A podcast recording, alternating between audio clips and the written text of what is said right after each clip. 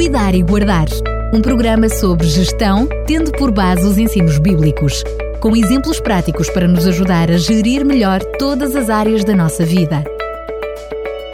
Cuidar e Guardar.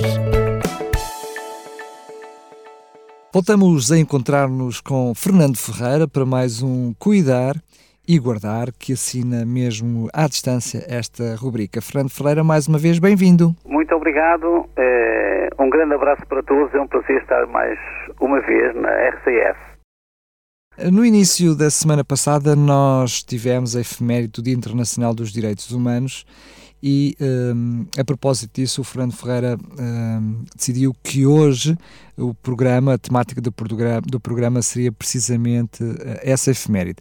Por que é que escolheu, eh, entre outros aspectos, destacar este? Olha, eu escolhi porque uh, eu acho que é um assunto que, se falássemos todos os dias, não estávamos a falar demais. Porque quando nós olhamos para a sociedade, nós percebemos que as pessoas são desrespeitadas e que o ser humano, muitas vezes, é tratado de uma forma inconveniente. De forma que, apesar de já terem passado alguns dias, pensamos que esta efeméride devia ser marcada, devia ser sublinhada no nosso programa. Eh, este, eh, eh, o dia é o dia 10 de dezembro. Esta data visa homenagear o empenho e dedicação de todos os cidadãos, defensores, defensores dos direitos humanos e colocar um ponto final a todos os tipos de discriminação, promovendo a igualdade entre todos os cidadãos. Isto é muito difícil para nós humanos e por isso precisamos de falar e existir. A comemoração do Dia dos Direitos Humanos eh, foi eh, celebrada e foi, foi escolhida esta data em 1948, eh, quando foi eh, promovida a Declaração Universal dos Direitos do homem.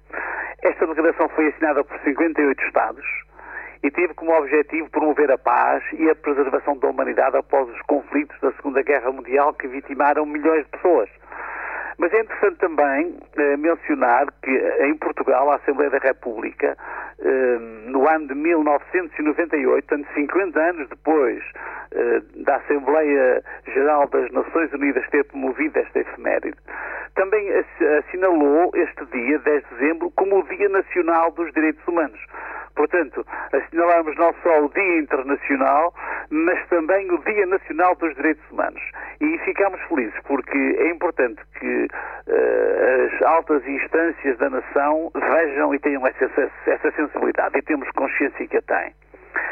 Eu penso que a importância desta efeméride só pode ser percebida quando paramos para refletir sobre a história dos povos Uh, nós temos histórias muito marcantes. Eu vou citar no nosso programa duas apenas, porque são muito simples. Porque às vezes vemos os grandes acontecimentos e não vemos os pequenos. A primeira história que eu vou referir uh, prende-se com um livro que eu comprei há algum tempo, de uma autobiografia de José Bates. Uh, e neste outono, sobretudo, já algumas vezes à lareira, tenho lido uh, e li já este livro é um marinheiro, capitão de navio da América do século XIX. Eu podia ter lido outros milhões de, de, biografias de seres humanos daquela época ou de épocas mais, bem mais recentes. Eh, mas eh, gostava de falar sobre esta. Bates nasceu eh, perto do fim do século XVIII e morreu em finais do século XIX. Aos 15 anos, com a autorização do pai, acompanhou um capitão da Marinha, que era amigo de família, e fez a primeira viagem à Europa como camaroteiro. A sua história está repleta de assaltos, de gangues, de piratas e de episódios arrepiantes. Em 1810, com apenas 18 anos, ele foi feito prisioneiro, recrutado à força com outros 60 americanos e obrigado a servir na Marinha Britânica. Durante cinco anos, este jovem perdeu a sua liberdade. Esteve dois anos e meio ao serviço da Marinha Britânica e dois anos e meio como prisioneiro de guerra. Os episódios de tentativa de fuga, de castigos arbitrários e escravas são aparentemente impensáveis nos nossos dias. Eu digo aparentemente porque, infelizmente, fazem-se coisas ainda que bradam aos céus, como se diz vulgarmente. Numa das suas viagens, por volta de 1823, tinha ele então 31 anos, uh, a capitanear um navio americano pela costa do Peru, em conversa com um oficial peruano que se orgulhava por terem conseguido libertar-se do jugo da Espanha, Bates perguntou qual é a sua perspectiva sobre liberdade. E este oficial peruano respondeu: Ora, se você tiver um cavalo e eu, quiser, e eu o quiser, se eu for mais forte, vou ficar com o seu cavalo. Dolorosamente, era assim. A lei do mais forte vigorou durante muitos séculos. E é tempo de nós cuidarmos para que as coisas não se repitam. Como dizia o Dia Internacional dos Direitos Humanos e o Dia Nacional dos Direitos Humanos, celebrado a 10 de dezembro, tem este objetivo de tentar evitar estas arbitrariedades que infelizmente têm marcado a história da humanidade e ainda estão tão vivas uh, na forma de pensar de muita gente nos nossos dias. Não podemos esquecer uma frase que mencionámos num programa anterior.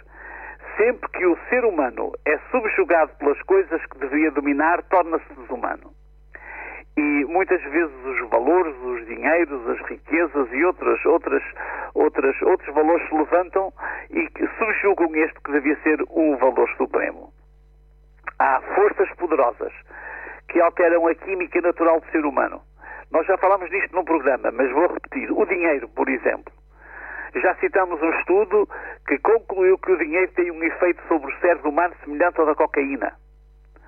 Eh, e isto altera a forma de funcionar, o dinheiro altera a nossa forma e o comportamento.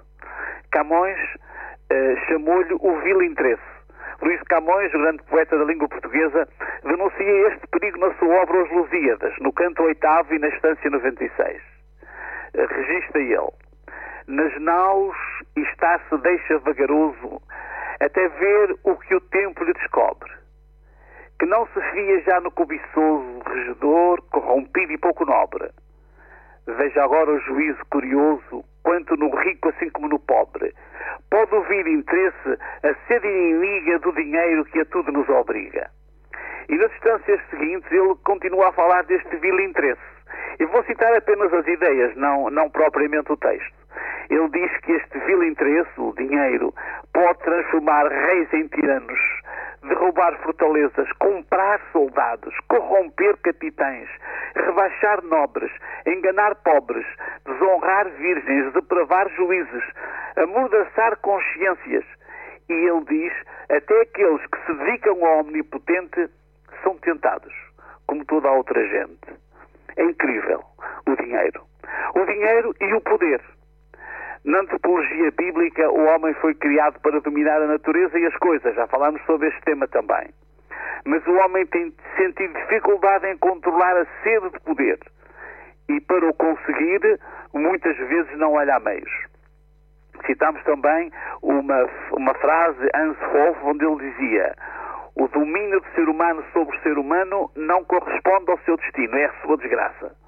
E por essa razão, este tema que hoje tratamos é tão importante. Precisamos estar muito atentos, porque os direitos humanos são diariamente atropelados, às vezes de formas mais subtis e até inconscientes. E existem pelo menos duas forças que podem alterar a postura natural do ser humano diante do outro ser humano. Referimos-las há instantes: o dinheiro e o poder. Uma simples, mas efetiva contribuição para o respeito dos direitos humanos é não permitir que o dinheiro e o poder embriaguem as nossas mentes e levem os seres humanos a manipularem desrespeitosamente outros seres humanos. Infelizmente, são muitas as histórias na atualidade que gritam pelo respeito destes direitos. Uma segunda história que eu gostaria de contar é muito simples, não apareceu nos telejornais. Há uns meses fiquei indignado numa das estações ferroviárias da cidade de Lisboa.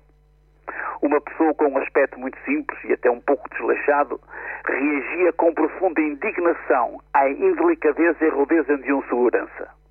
O segurança tinha-o desrespeitado. Tratou com palavras e maneiras que denotavam desprezo e sobranceria. O homem, com aspecto de mendigo, reagiu defendendo a sua dignidade. Tinha razão. Ele era gente. Tinha coração. Tinha sentimentos. Tinha dignidade. Provavelmente foi beijado e embalado no colo de uma mãe. As voltas da vida ou até as suas escolhas colocaram-no numa situação mais frágil. Talvez ele fosse um sem-abrigo, não, não conhecia em pormenor a sua vida. Mas era um homem. Deveria ser respeitado como homem. E o segurança infelizmente não conseguia perceber isto. Com poder, um poder frágil, uh, mas sem quaisquer valores intrínsecos, cometeu o crime de respeitar miseravelmente um ser humano criado à imagem de Deus. O texto bíblico diz que façamos o homem, Deus disse, façamos o homem à nossa imagem e conforme a nossa semelhança à imagem de Deus para ter domínio, para guardar, para cultivar e para cuidar, como diz, eh, como diz o texto de Gênesis, não para ser dominado. Claro que devido ao nosso afastamento do plano original fomos despojados desse domínio em grande parte e tornámos-nos muito vulneráveis. Mas a dignidade humana deve ser respeitada mesmo quando ela, mas quando ele cai na valeta. Recordo-me de uma ocasião que vinha no meu carro com a família, já foi talvez aos 40 anos atrás, eu era um jovem. Eu vinha a conduzir e apercebi-me que havia um homem caído na valeta. Era dia, mas o homem estava caído. Eu parei o carro, saí do carro e fui levantá-lo. O homem cheirava álcool, o homem não conseguia aguentar-se, mas era um homem. Ofereci-me para o levar a casa, depois chegaram outras pessoas que o conheciam e o apoiaram, mas nós não podemos desrespeitar uma pessoa mesmo quando ela está caída na valeta. Como é que ele reage no dia a dia diante de um, de um ser sem abrigo? Diante do estrangeiro que se encontra desamparado? Diante de um refugiado? Ou diante de alguém que profissionalmente é meu subordinado? É porque às vezes nós podemos reagir eh, de uma maneira diante de um estrangeiro, de um refugiado, mas também reagir de uma forma, eh, de uma forma eh, indecente com alguém que está sob as nossas ordens. Há um pensamento de Immanuel Kant que, nos deixa, que me deixa impressionado. Ele diz: Age de modo que consideres a humanidade tanto da tua pessoa como na de qualquer outro. E sempre com, como objetivo, nunca como simples meio. Considere respeitosamente a humanidade. Se não houver humanidade dentro de si mesmo, será incapaz de perceber e respeitar a humanidade dos outros. O problema está aqui. É que se nós não formos humanos por dentro, não conseguimos ver os outros com uma perspectiva. Respeitar os direitos humanos é aprender a cuidar e guardar. Nunca é demais falarmos sobre estes assuntos e precisamos de respeitar eh, todas as pessoas, as mais simples, as mais carentes, as mais fragilizadas. São seres humanos que merecem todo o nosso respeito. E é este o apelo que deixamos para que nos sintamos cada vez mais sensíveis a, esta, a estes grandes valores da sociedade. Quero agradecer mais uma vez, Fernando Ferreira, mas antes mesmo de terminarmos o nosso programa, é verdade que hum, em todos estes uh, programas que já fizemos até hoje, já lá vão 45 programas uh, desta série, desta segunda série do Cuidar e Guardar, um, em cada programa tem sido feito sempre, enfim, um, um, lado, uma vertente espiritual. Mas decidiu que no próximo programa falar de uma forma mais particular e concreta sobre a espiritualidade, não é verdade? É verdade, nós vamos falar, embora no, normalmente este assunto não é tratado nestes termos, mas eu gostaria de falar sobre a gestão da espiritualidade. Porque temos estado a falar de gestão em todas as áreas. Hoje falamos sobre gestão e continuamos a falar. Então, o próximo programa é sobre a gestão da espiritualidade. Muito bem, Fernando Ferreira, mais uma vez, muito obrigado e até lá, se Deus quiser. Até lá e um abraço para todos. Cuidar e Guardar um programa sobre gestão, tendo por base os ensinos bíblicos, com exemplos práticos para nos ajudar a gerir melhor todas as áreas da nossa vida. Cuidar e Guardar